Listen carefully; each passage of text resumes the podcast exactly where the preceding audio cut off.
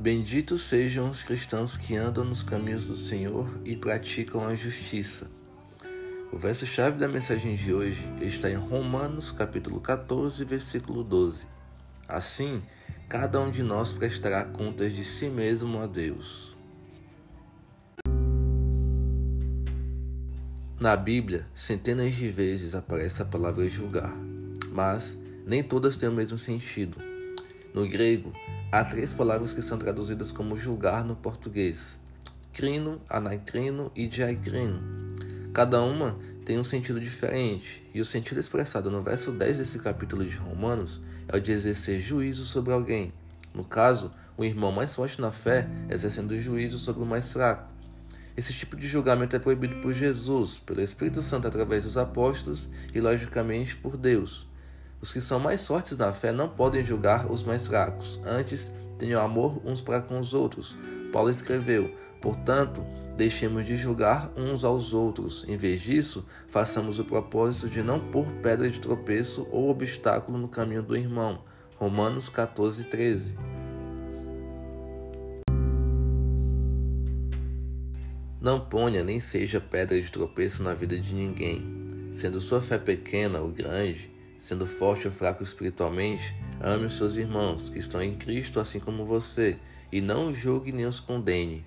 O fraco na fé não julgue o mais forte se este cair em pecado, e da mesma forma o forte na fé não julgue o fraco por não estar no mesmo nível de espiritualidade que ele. Antes, julguemos o outro sentido da palavra grega, as atitudes e condutas de cada um, examinando o proceder e se alguém se encontrar em falha, se desviando do caminho, seja forte ou seja fraco, aconselho, admoeste-o e exorte-o a voltar para o caminho, com avidez e amor, porque é para isso que somos chamados, apoiar uns aos outros, não julgar no sentido de condenar. Porquanto cada um de nós prestará contas de si mesmo a Deus. Ele é quem julga todas as coisas, ele é quem é o juiz o justo juiz. Quanto a nós, obedeçamos somente e amemos uns aos outros. Oração. Pai, justo e perfeito juiz, ensina-nos a amar mais uns aos outros. Tire de nós esse espírito de julgamento, de condenação ao irmão pelas suas falhas.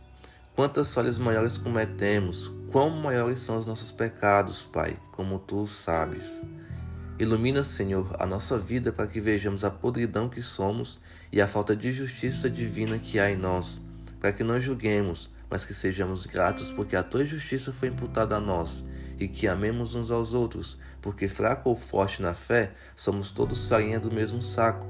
Não há quem seja melhor ou pior, somos todos miseráveis. A diferença é que uns obedecem mais a ti que outros. Por isso, que o Senhor abençoe os que são obedientes e tenha misericórdia dos que lhe desobedecem e desonram o seu santo nome. Amém.